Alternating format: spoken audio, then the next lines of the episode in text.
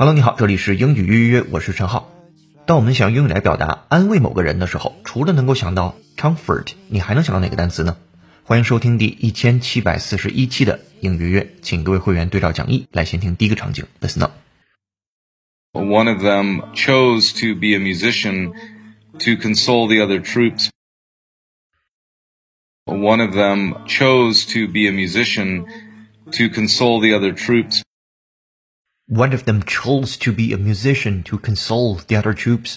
这是英音。One of them，他们其中的一个 chose to do something，选择去做一件事情，be a musician，成为音乐家，musician 音乐家，拼写为 M U S I C I A N。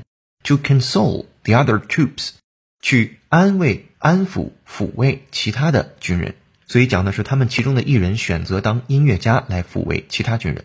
好的，我们来看一下安慰、抚慰这个单词，叫 console，c o n s o l e，console or counsel 两个发音都是可以被接受的，还是符合名词的时候在前面做重音，动词的时候在后面做重音。当然，动词表示安慰慰藉，而名词它可以表示控制台的意思，这个了解即可，约等于一个 panel。而动词的时候可以约等于 comfort。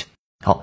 我们再回到第一个场景，讲的是他们其中的一人选择当音乐家来抚慰其他军人。先输入再输出，会员同学对照讲义，跟读模仿原声 two times。One of them chose to be a musician to console the other troops. One of them chose to be a musician to console the other troops. Save your heart for a rainy day.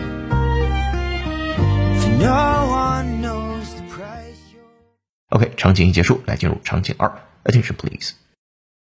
First, I consoled myself with an idea that there's a whole year ahead of me.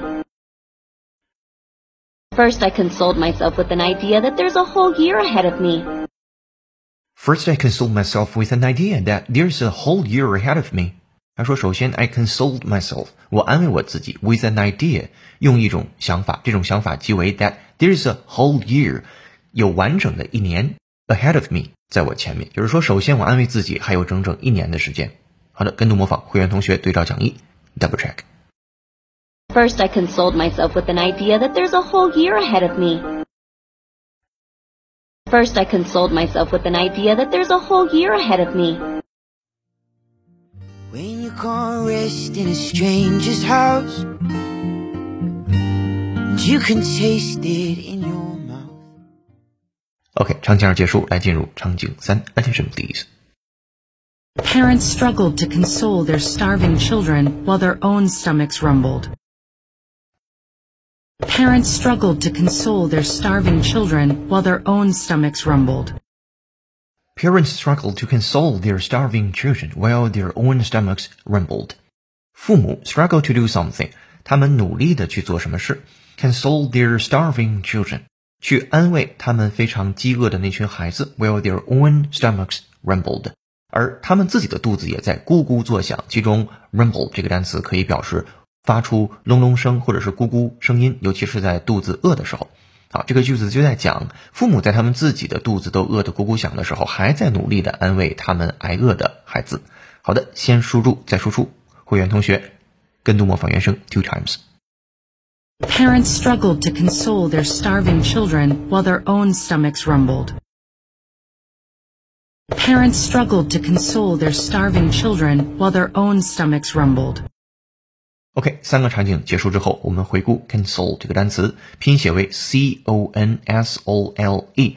那一般做动词的时候读的是 console 这个发音，表示安慰和慰藉。它的同义词为 comfort。好，下面进入第二部分 today's idiom。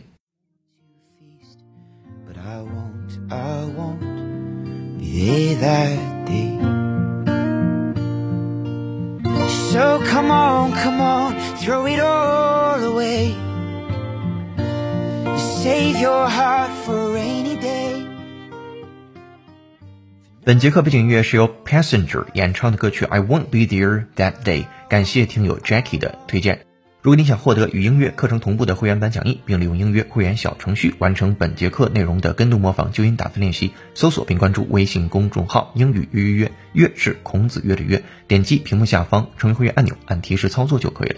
一杯咖啡的价格，整个世界的精彩。更多原声学英文、精读新闻、聊世界，这里是你的移动英语私房课第一千七百四十一期的英语约约。做一件有价值的事儿，一直做，等待时间的回报。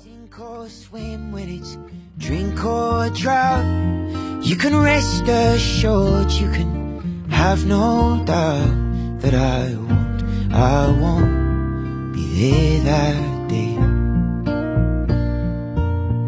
So come on, come on, throw it all. Today's idiom，今日习惯用语，要么认真对待，要么回家种菜。英文对的是 shape up or ship out。shape up 前面的 shape。S h a p e 本身表示形状，那 shape up 它的词组的意思是改进你的工作行为或者是习惯，or shape out。ship 可以表示船或者表示运输，那么 shape out 就指的是离开某个地方。所以在这就是你要么改变你的工作的状态呀、行为呀、习惯呢，要么就是离开这儿啊。我们中文对的就是要么认真对待，要么回家种菜。好，把这个短语放在一个场景当中，说 Mary，你经常早上迟到，晚上早退，你还老和朋友在电话上聊天，这种行为在这里是不接受的。我现在给你最后一次机会，要么改进你的表现，否则你就离开这里。好，用英文来描述这个场景。第一句说，Mary，你经常早上迟到，晚上早退，还和你的朋友在电话上聊天。说 Mary，you often come late in the morning and leave early in the evening, and you are always on the phone talking to your friends。后面说，我现在给你一个最后的机会，要就改进你的表现，否则你就得离开。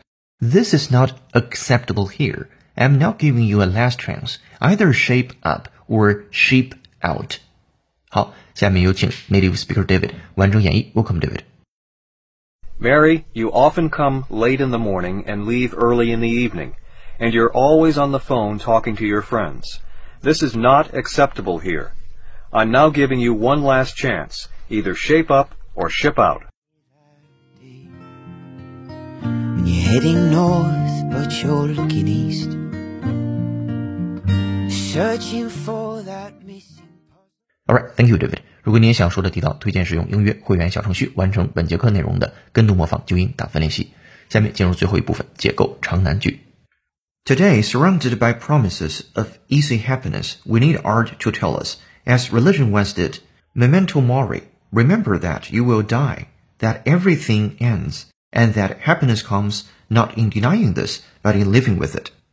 one knows the price you'll pay, but I won't, I won't be there that day.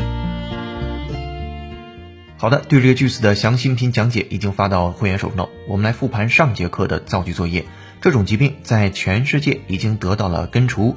你可以说 The disease has been eradicated from the world。关键词是 eradicate。下面来留本节课的造句作业。他的狗死后，我们尽力安慰他。关键词是 console，拼写为 c o n s o l e。欢迎在评论区留下本节课作业答案，期待下次的幸运听众就是你。同时，在微信公众号“英语预约”，你可以学习的英语原声视频是如何撩到自己心仪的对象。微信公众号后台搜索关键字“心仪的”三个字，就能够找到这条视频了。这里是你的移动英语私房课第一千七百四十一期的英语约成功。优秀的人不孤单，请让我们相遇。更多在线互动交流，微博搜索“陈浩是个靠谱的英语老师”。本节课程由有请文涛、小易老师制作，陈浩、童内老师编辑策划，陈浩监制并播讲。本节课程就到这了，恭喜你又进步了。